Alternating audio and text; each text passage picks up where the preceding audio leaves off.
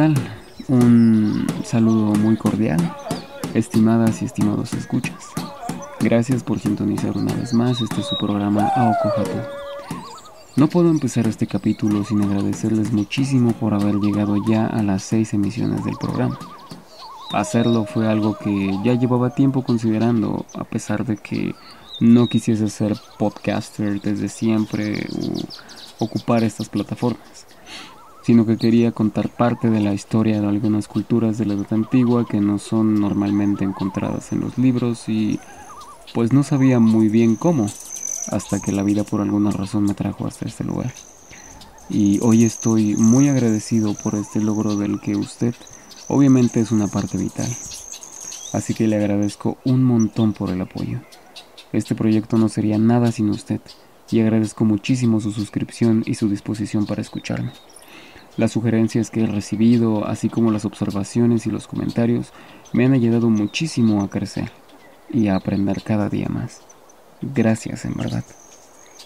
Aprovecho esta larga introducción para informarle que Aoko Hatu está disponible en Spotify y Google Podcast, además de que mudará su cuenta en Twitter a Instagram, ya que los tweets se limitan mucho al texto y pues considero que Instagram es un medio más adecuado para publicar contenido audiovisual. Em, el nickname de la cuenta es ao.kohatu y he hecho ya varias publicaciones con información y fotografías muy interesantes, así que no duden en darle follow. Y bien, en esta ocasión abordaremos la historia de los nativos americanos, también conocidos como indígenas americanos de los Estados Unidos, un término que excluye a los nativos hawaianos y algunos nativos de Alaska.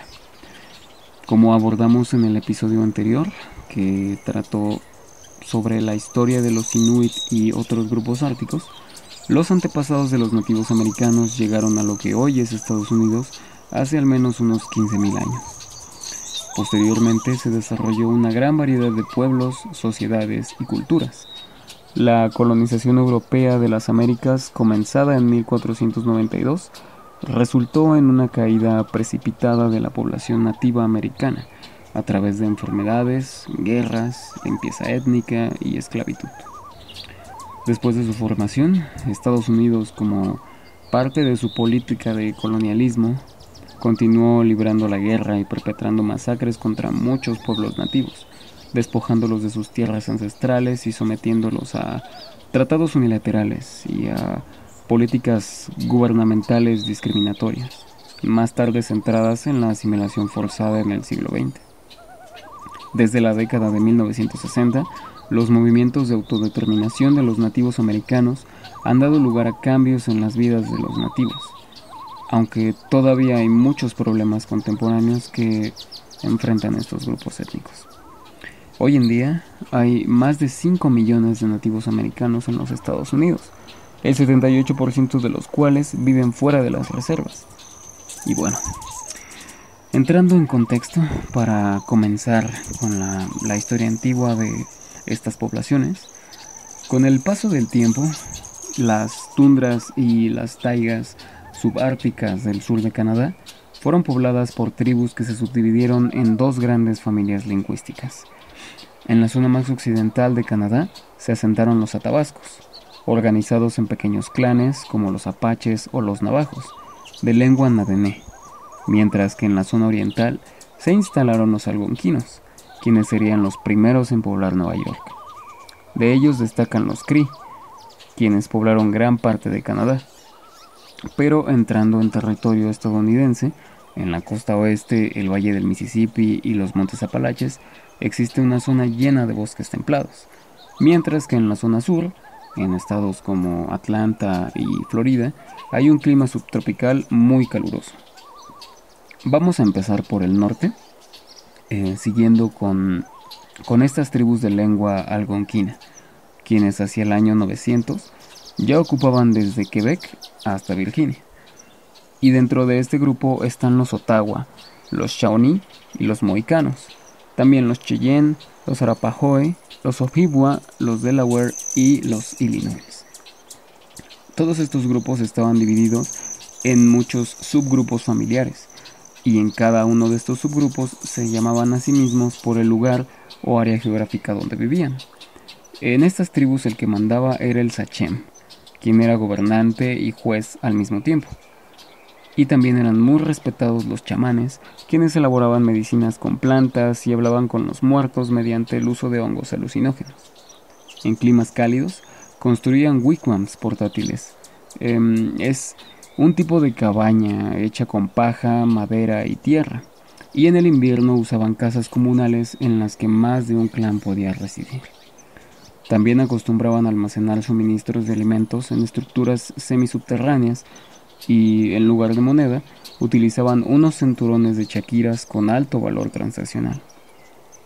Vivían de la caza de aves migratorias, castores, caribúes y alces, aunque no pocos complementaban su dieta cultivando maíz, ejotes, calabacín y arroz salvaje. La unidad básica social típica de estos grupos era el pueblo de unos pocos cientos de habitantes, relacionados por una estructura de parentesco. Los asentamientos de la mayoría de estos pueblos eran temporales y móviles, y se movían a lugares que proporcionaran mayor cantidad de alimento, a menudo dividiéndose en unidades menores o recombinándose como las circunstancias requiriesen. Esta costumbre resultó en cierto grado de movilidad em, intertribal, especialmente en tiempos difíciles.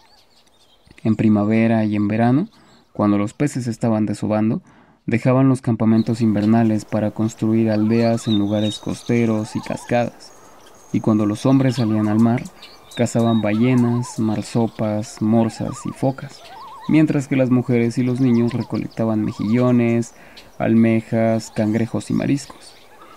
Practicaban también la agricultura de tala y quema limpiando los campos para uno o dos años de cultivo, después de lo cual la aldea se trasladaba a otro lugar. Esta es la razón por la que los colonos ingleses encontraron la región pues relativamente despejada y lista para plantar. Ahora moviéndonos a la zona de los grandes lagos, especialmente la parte canadiense donde ahora está la ciudad de Toronto, vivieron los iroqueses a partir del año 900 una sociedad matrilineal en la que las mujeres más sabias eran quienes elegían a los jefes tribales y tomaban decisiones sobre la guerra y la paz. Algunas investigaciones que contienen el descubrimiento de herramientas y artefactos Mohawk y Cherokee sugieren que el origen de los iroqueses estaba estrechamente relacionado con los algonquinos, pero su expulsión de la zona canadiense y la migración a Nueva York se debió a una fallida guerra de independencia contra estos.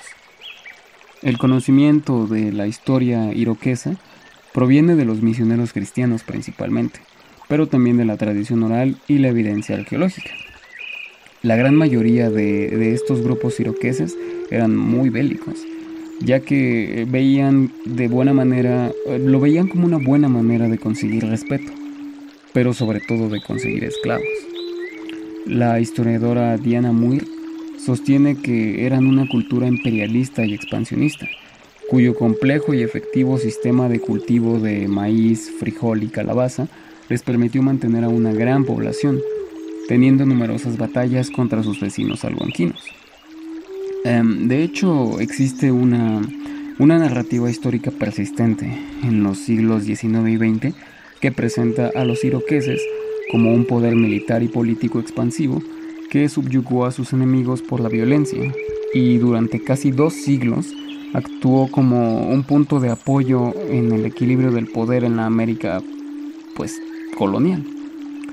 Pero eh, en una fecha generalmente desconocida, estimada en algún momento entre el 1450 y el 1600, muchas tribus de la zona sur de estos grandes lagos se unieron en la Confederación Iroquesa la cual ocupaba grandes áreas del actual Nueva York hasta el río San Lorenzo, al oeste del río Hudson y al sur hacia Pensilvania. Originalmente estaba compuesta por cinco grandes tribus Mohawk, Oneida, Onondaga, Cayuga y Seneca.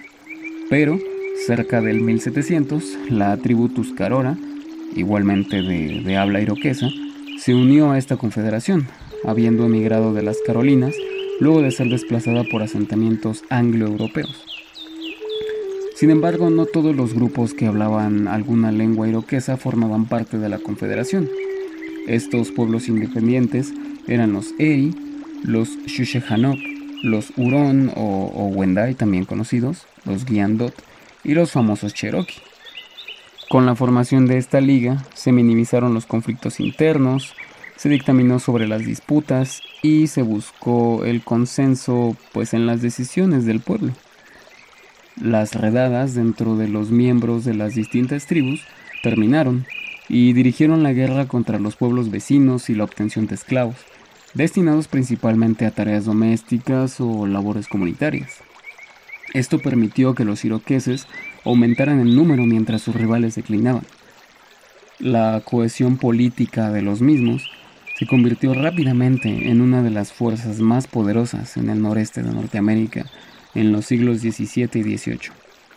Estos iroqueses eh, vivían en un pequeño número de grandes aldeas esparcidas por todo su territorio.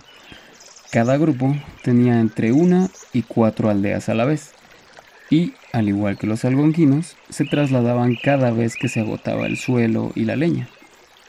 Los asentamientos estaban rodeados por una empalizada y generalmente se ubicaban en un área defendible, como una colina o algún lugar cercano al río. Algo particular de, los iroqueses era su sistema matriarcal. Ellos creían que la misión de las mujeres en la vida era la de ser las administradoras de la tierra, y las madres del clan nombraban a los líderes, pero también podían despojarlos de su liderazgo si no demostraban ser sólidos, si se volvían corruptos o si no escuchaban a su pueblo. Las mujeres eran dueñas de las viviendas, los caballos y las tierras de cultivo, y los lazos del clan se trazaban a través de la línea materna. En cuanto a sus creencias espirituales, estas cambiaron con el tiempo y variaron entre tribus, pero generalmente creían en el gran espíritu o gran creador, el trueno y las tres hermanas, eh, los cuales eran eh, los espíritus del frijol, el maíz y la calabaza. Pero también creían en la orenda, una fuerza espiritual que fluía en todas las cosas, y creían que si la gente respetaba la naturaleza, esta orenda retribuiría tal acción. Había tres tipos de espíritus para los iroqueses. Aquellos que viven en la tierra, aquellos que viven sobre la tierra y el nivel más alto de espíritus que controlan el universo desde lo alto. Las ceremonias o festivales se dedicaban principalmente a la agricultura, la sanación espiritual y la acción de dar gracias a la naturaleza por los bienes dados. Eran seis grandes festivales durante todo el año, los cuales incluían ceremonias, fiestas, deportes y baile, y estaban sujetas a las estaciones. Durante las mismas se usaban máscaras de madera tallada que representaban a los espíritus y a los ancestros, y se creía que conectaban a los humanos con la naturaleza. Ahora, en lo que respecta a la zona costera del Golfo de México, al sur de, estos territorios, donde desemboca el río Mississippi, em, esta zona es estudiada en periodos.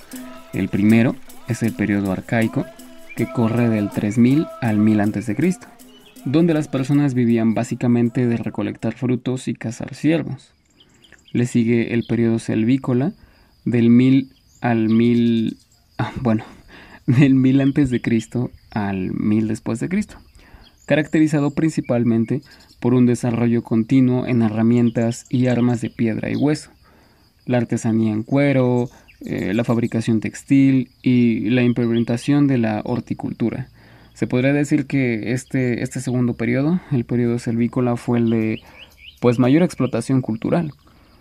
Pero eh, las distinciones tecnológicas más citadas de, este periodo fueron el uso de la cerámica y la construcción de grandes montículos, muchos de ellos con fines funerarios, como el de Grave Creek en Virginia Occidental, con casi 20 metros de altura, o los masivos túmulos de Poverty Point en Luisiana, cuyos propósitos pues no han sido determinados totalmente por los arqueólogos, aunque sí se han propuesto varias posibilidades, incluyendo que fue un asentamiento, un, centro comercial o incluso un complejo religioso ceremonial. De hecho, la cultura que construyó Poverty Point es un raro ejemplo de una compleja sociedad de cazadores-recolectores que construyó monumentos a grandes escalas, ya que la gran mayoría de monumentos prehistóricos, como Stonehenge o la pirámide de Giza, fueron construidos por sociedades agrícolas con una alta densidad de población y una sociedad estratificada. Otra excepción a esta regla general es el Gobekli Tepe, un, complejo eh, al sur de Turquía, también construido por cazadores recolectores que data de alrededor del 10.000 a.C. Pero regresando al periodo selvícola eh, y al tema que nos atañe, destacan la cultura adena, ubicada en los actuales estados de Ohio, Indiana, eh, Virginia, Kentucky y algunas partes de Pensilvania y Nueva York quienes igualmente eran cazadores-recolectores, sí, pero también cultivaban eh, calabaza, girasol y tabaco, plantas que normalmente se usaban para fumar en pipas tubulares. Vivían en poblados de chozas circulares y su legado más famoso es el Montículo de la Gran Serpiente, una impresionante efigie de casi 400 metros de largo que tiene una forma sinuosa, una forma ofidia, en cuya cabeza alguna vez existió un altar. Se cree que podría tener un significado astronómico, pues la cabeza de la serpiente está alineada con la puesta del sol en el solsticio de verano y con la cola con la salida del sol en el solsticio de invierno. Em, como viene siendo una costumbre en, este programa tan limitado por, únicamente em, el audio, lo invito, la invito cordialmente a que haga una rapidísima búsqueda en, Google para poder apreciar algunas fotografías y algunas eh, pinturas o dibujos de, de estos lugares que le menciono, porque en realidad vale la pena. Son lugares realmente impresionantes. Y los sucesores de esta cultura avena fueron los Hopewell, constructores de una gran red comercial con la que comerciaban con figurillas de mica y arcilla, adornos de cobre, dientes de oso y pipas también. Y para el año 200 ya habían expandido su cultura por gran parte del centro del este, desde Nueva York hasta el Golfo de México incluso. Se piensa que alrededor del año 700 llegaron nuevas influencias procedentes de Mesoamérica, lo que generó el tercer periodo, el llamado periodo de la cultura del Mississippi, que empezó tomando forma a orillas de este río, pero fue extendiéndose por todo su cauce gracias a las grandes redes comerciales, cuando diferentes grupos abandonaron las formas de vida tribales para aumentar la complejidad social, eh, el sedentarismo, la centralización y pues claro la agricultura. Empezaron a surgir poderosos caciques y jefes tribales que gobernaban grandes metrópolis, pero también aumentó la guerra, la agitación política y la sociedad estratificada. Por ejemplo, eh, a partir del 1200, el centro con mayor poder fue Cahokia, ubicado en Missouri, que pudo tener unos 40.000 habitantes. Pero bien, ¿por qué se dice que la cultura mississippiana tuvo influencias de México? por el cultivo del maíz, sobre todo, ya que era lo que más producían. Pero además comenzaron a construir grandes pirámides truncadas sobre las que construían viviendas, templos, osarios y otros edificios. En esta gran ciudad de, de Cahokia, que, le mencionaba hace unos minutos, existió la mayor pirámide de los Estados Unidos, de más de 30 metros de altura, llamada el Túmulo del Monje, reconstruida varias veces a lo largo de 300 años. Sin embargo, cuando en 1540 el colonizador Hernando de Soto llegó a esta zona, tras haber ayudado a, a, Pizarro a invadir a los incas, encontró una cultura pues ya en decadencia, muy probablemente debido a que pues sus propias guerras internas.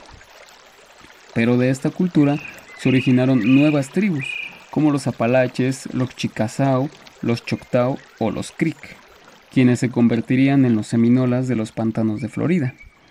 Divididos en 14 clanes de, igualmente, sociedades matrilineales, vivían en casas elevadas sin paredes y cultivaban diferentes verduras y tabaco, además de que pues solían cazar tortugas, cocodrilos y mofetas y recorrer las ciénagas en canoas en busca de peces. Y ahora, de, de los valles del Mississippi y el Missouri, nos movemos hasta las grandes llanuras centrales. En estas zonas de pradera habitaban los grupos cazadores de bisontes. A veces los cazaban con lanzas y a veces eh, hacían que se despeñaran. al tener que estar siempre detrás de estas manadas, hizo a estas sociedades nómadas, pero en torno al año 1000, junto a los ríos, surgieron grupos semisedentarios, dedicados también a la agricultura del maíz y las alubias.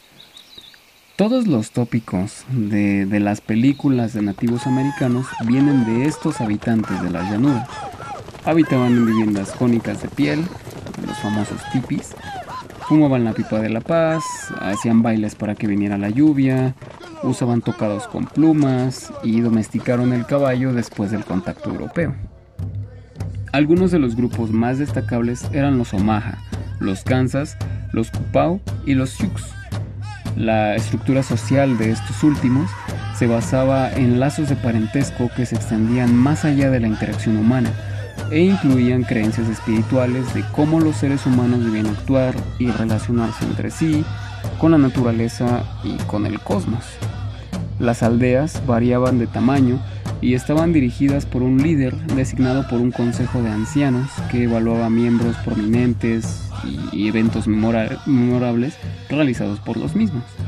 Estos, estos Sioux eran una sociedad muy guerrera y muchos veían el combate como un ritual de honor y entre sus armas más comunes estaban las conocidas hachas Tomahawk, usadas como arma arrojadiza o también para el combate pues cuerpo a cuerpo.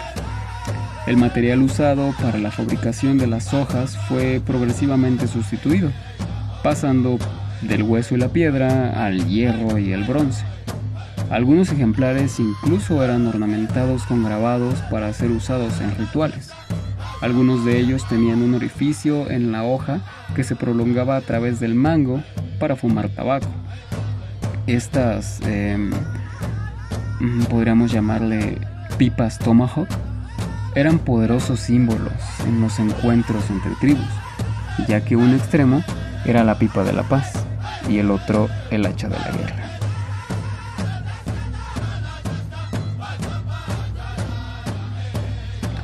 También eran comunes los arcos, los mazos y las lanzas, y algunos prisioneros de guerra eran utilizados como esclavos para trabajos comunitarios, aunque algunas veces podían recurrir a usar su sangre como abono para la tierra e incluso podían llegar a comer algunos de sus órganos en honor a los dioses. Eran habituales también los ritos de pubertad, donde los niños que llegaban vivos a los 10 años se hacían hombres. Tenían sesiones espirituales con el chamán dentro de un tipi y como si fuera una especie de sauna, se daban un baño de vapor con peyote y otras sustancias alucinógenas que les permitían entrar en contacto con sus antepasados y con los espíritus de la naturaleza. Después, estos niños eran llevados al bosque, donde se les dejaba un par de días para que pasaran hambre, y no podían volver hasta que tuvieran una visión con que guiar su vida. Y ahora que le menciono algunos mm, aspectos rituales de los Sioux, me parece menester em, señalar que el símbolo preeminente de su religión era el aro sagrado, el cual representaba visualmente el concepto de que todo el universo está entrelazado. Sobre este concepto, el prominente eh, chamán Sioux, Jejaka Zapa, nacido en 1863, escribió, cito,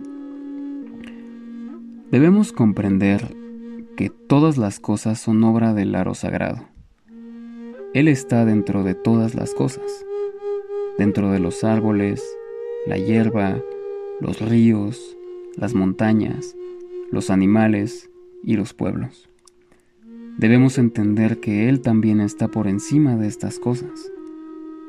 Cuando entendamos todo esto en nuestro corazón, entonces temeremos, amaremos y conoceremos el aro sagrado, y entonces seremos, actuaremos y viviremos como Él quiere.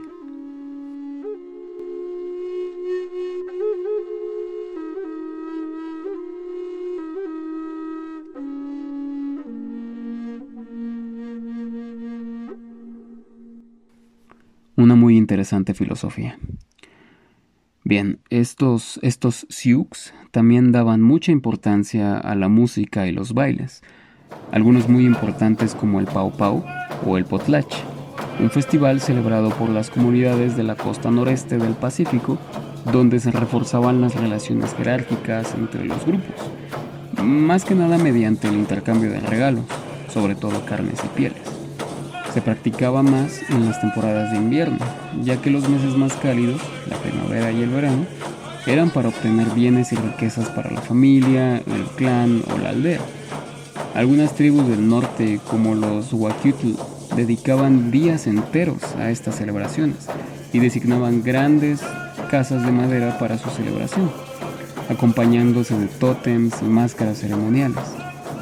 Por esa misma época, en el norte de, estas planicies, se asentaron otras tribus emparentadas con los Sioux, como em, los Mandán, los Hidatsa y los Arikara. Entre estas tribus norteñas destacan los Mandán, habitantes ancestrales de la actual Dakota del Sur, que dedicaban gran parte de su tiempo a la agricultura del maíz y la calabaza. Ellos celebraban la ceremonia Okipa, una parte sumamente importante de la vida religiosa. En esta, en esta compleja ceremonia, relacionada estrechamente con el mito de la creación, un hombre se ofrecía como voluntario para patrocinar las preparaciones y alimentos. Estos preparativos tomaban gran parte del año, ya que había ocasiones en las que pues multitudes de aldeas vecinas asistían a, a presenciar el festival. Esta ceremonia comenzaba con un baile de alabanza a la figura del bisonte, seguida por una variedad de tortuosas pruebas a través de las cuales em, guerreros previamente seleccionados demostraban su coraje físico y ganaban la aprobación de los espíritus. En una de estas pruebas, algunos jóvenes guerreros que no habían comido, bebido ni dormido durante cuatro días eran llevados a una choza, donde tenían que sentarse cerca de una hoguera con caras sonrientes mientras les cortaban la piel del pecho y los hombros, a la vez de que les atravesaban los músculos con varillas de madera. Estas varillas eh, posteriormente eran atadas a cuerdas y, soportando el peso de sus propios cuerpos, los guerreros eran suspendidos del techo de la cabaña hasta que se desmayaban. En algunas ocasiones incluso se agregaba peso extra a, los iniciados, colocando cráneos de búfalo en sus piernas para retar aún más su valentía.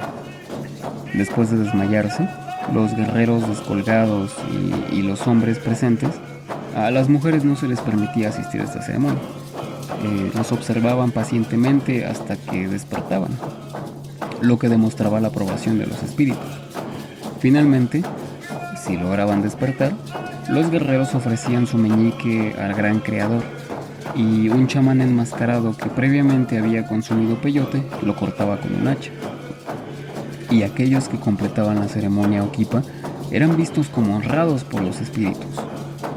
Una versión teatralizada de, Okipa practicada por los Lakota, tribu emparentada con los Mandan, puede verse en la película de 1970 A Man Called Horse, otras tribus eh, habitantes del norte, específicamente de lo que hoy es Montana y Wyoming, eran los Cheyennes, igualmente de lenguas algonquinas, y los Pawnee, de lenguas cadoanas, asentados en Nebraska.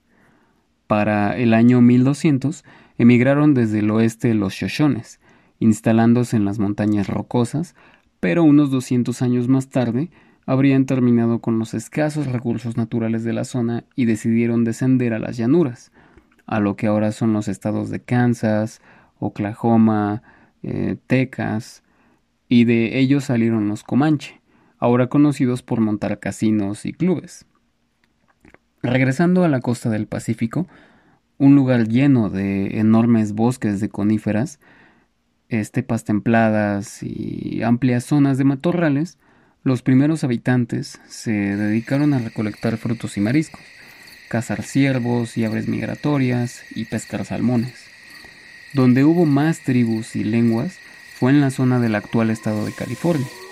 Destacan tribus como los Palute del norte, los Yurok, los Modocs, los Maidus, los Miwoks, los Wintuns o los Pomos, localizados en lo que ahora es San Francisco y que vivían en los bosques de secuoyas, esos enormes árboles típicos de la zona.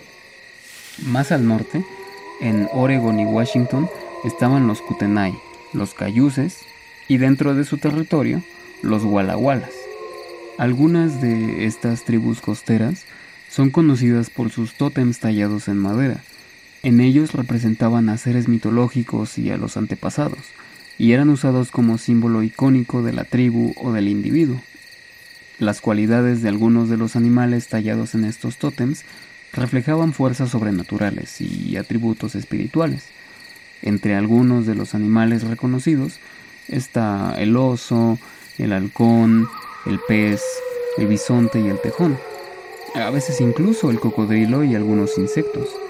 Pero en general se representaban animales de gran importancia para la alimentación y la mitología de estas sociedades.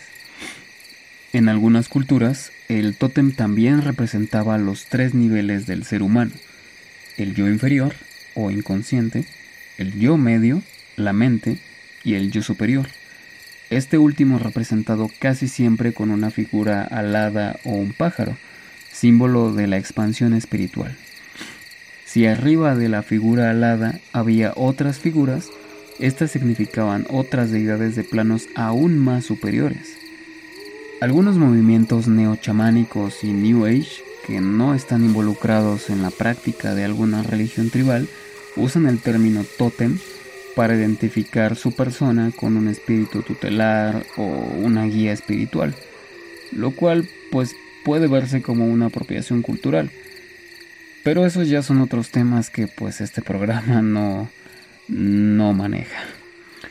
Así que continuando, por último está el territorio ubicado entre la franja pacífica y las montañas rocosas, lleno de desiertos y mesetas que corresponde a los estados actuales de Nevada, Utah, Arizona, Nuevo México y Colorado, región a la cual algunos investigadores han llamado la Gran Chichimeca, pues se cree que fue el punto de origen de las migraciones de los chichimecas, una de ellas pues la de los aztecas.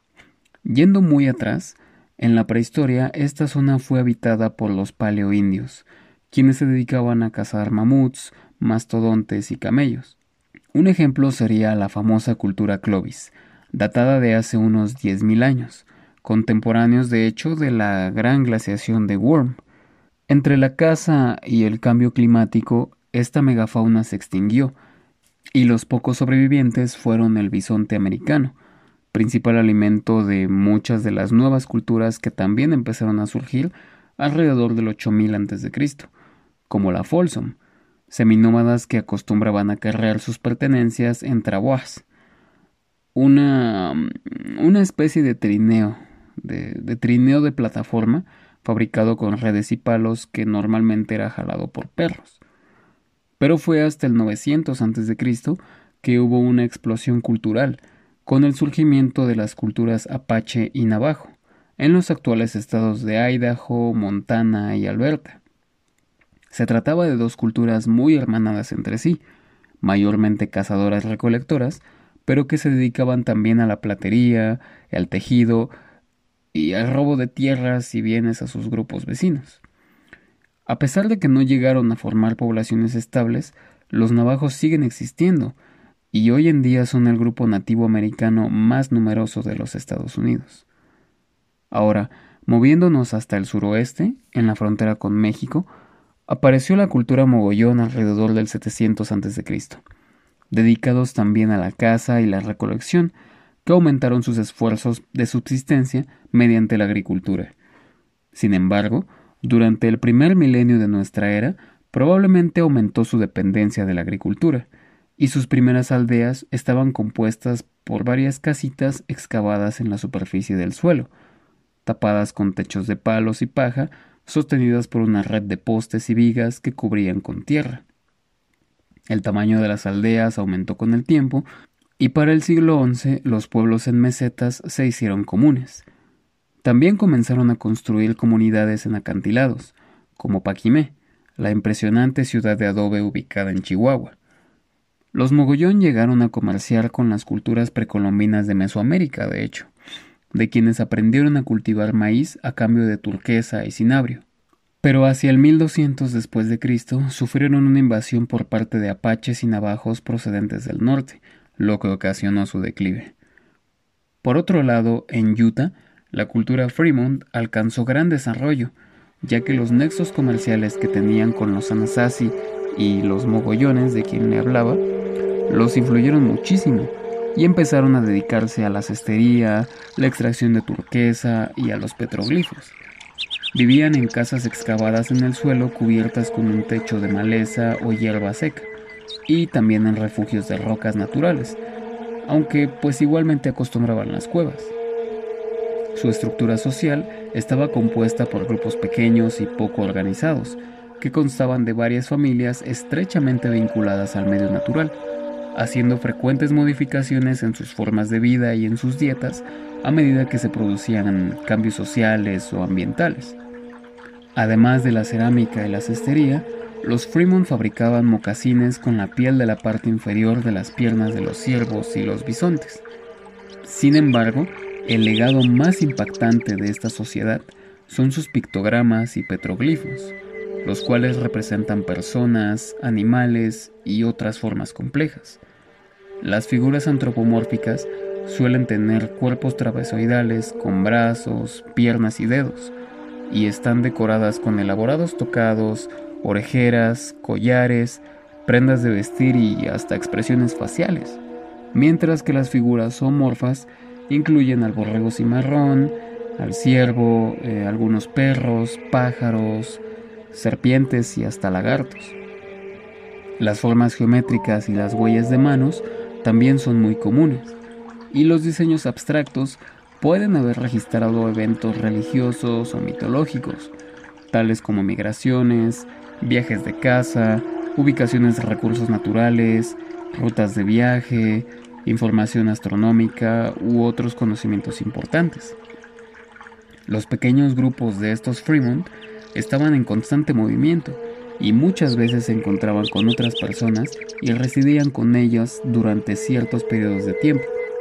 Poco a poco estos grupos se fusionaron y dispersaron, repitiendo este proceso continuamente en una práctica conocida como ciclismo residencial. Esta reorganización continuó durante miles de años y se fusionó en los grupos tribales actuales de los Utes, los Palutes, los Hopi y los Zuni. Otra de las grandes culturas del suroeste fue la impresionante cultura Anasazi, quienes construyeron sociedades con avanzados sistemas de irrigación, como se ve en sus poblados de adobe construidos en los cañones de Mesa Verde o en el Cañón Chaco, en Colorado. Pero quizás el mejor ejemplo sea Pueblo Bonito, nombre que le fue dado por los conquistadores españoles al ver la magnificencia de sus ruinas, aunque el nombre original pues no se sabe. Los Anasazi solían celebrar sus ceremonias religiosas y sociales en grandes estancias culturales de roca, llamadas kivas, donde se reunían los líderes y se encendían hogueras rituales en honor a su dios flautista Cocopeli. Alcanzaron un alto desarrollo cultural gracias al comercio de ropa y mantas de algodón y cuero, pero también comerciaban con accesorios hechos de madera, turquesa y hueso, cerámica, cestas y cuchillos y herramientas de obsidiana. Estos intercambios los realizaban con gente de California y de las llanuras, y debido a que existían tantas lenguas, se creó una especie de mm, idioma vehicular que estaba basado en gestos y señas para poder comunicarse entre tribus. Otro medio de comunicación ampliamente utilizado por estos Anasazi de las llanuras fueron las señales de humo, que indicaban la proximidad de algún enemigo o el haber encontrado algún terreno fértil. Y al igual que los Fremont, los Anasazi elaboraron complejos petroglifos a lo largo de varias decenas de metros en los acantilados del desierto. Estos dibujos representan animales cazados, mapas rudimentarios que indican lugares importantes, eh, algunos incluso figuran cereales para representar una buena cosecha aunque también hay dibujos que representan una familia o grupo de humanos, así como escenas de baile. Y también tallaron interesantes figuras en espiral de hasta 75 centímetros de diámetro, que podrían evocar el movimiento del sol o el paso del tiempo, aunque podrían ser también una especie de calendario ritual, o incluso simbolizar las migraciones de las tribus, como teorizan algunos indios pueblo, sus descendientes directos. Ya por el 1300, los Anasazi abandonaron sus grandes ciudades de adobe, muy probablemente por abusar de la explotación de sus cultivos, provocando sequías, pero no desaparecieron de la historia, sino que terminaron convirtiéndose en los indios pueblo, entre los que se encuentran los Zuni y los Hopi. Estos indios pueblo fundaron la ciudad de Acom en el mil después de Cristo, aproximadamente, la cual contaba con efectivos sistemas de irrigación, herencia de los antepasados Anasazi. Pero alrededor del 1400 ocurrió una invasión por parte de los navajos, lo que les hizo entrar en guerra, conflicto que lamentablemente dura hasta hoy en día. Y pues bueno, a partir del 1500 eh, comenzaron a llegar las oleadas de los colonos europeos. Como es bien sabido, en los procesos colonizadores españoles y franceses era común el mestizaje, mientras que en los ingleses se optaba por el exterminio o confinamiento de los pobladores originarios. Durante esta conquista tuvo lugar la introducción del caballo en las comunidades nativas, lo que cambió su estilo de vida volviéndose más guerreros y apareciendo caudillos que lideraban pequeñas guerrillas contra los colonizadores, sobre todo los Sioux, los Comanches y los Cheyennes. Y ya durante todo el siglo siguiente, la expansión de los estadounidenses estaría llena de luchas, despojos e injusticias contra los nativos, conflicto cultural que continúa vigente. Pero eso es otra historia. En fin, es, es todo por este episodio, no sin antes agradecerle por su tiempo. Compartir y recomendar mi trabajo es de verdad de gran ayuda sus comentarios y opiniones son siempre bienvenidos y me ayudan a mejorar. Recuerde que lo que opine de este podcast es su opinión y es completamente respetable. Muchísimas gracias por su atención. Y guay guay, te putacají, te aratagua.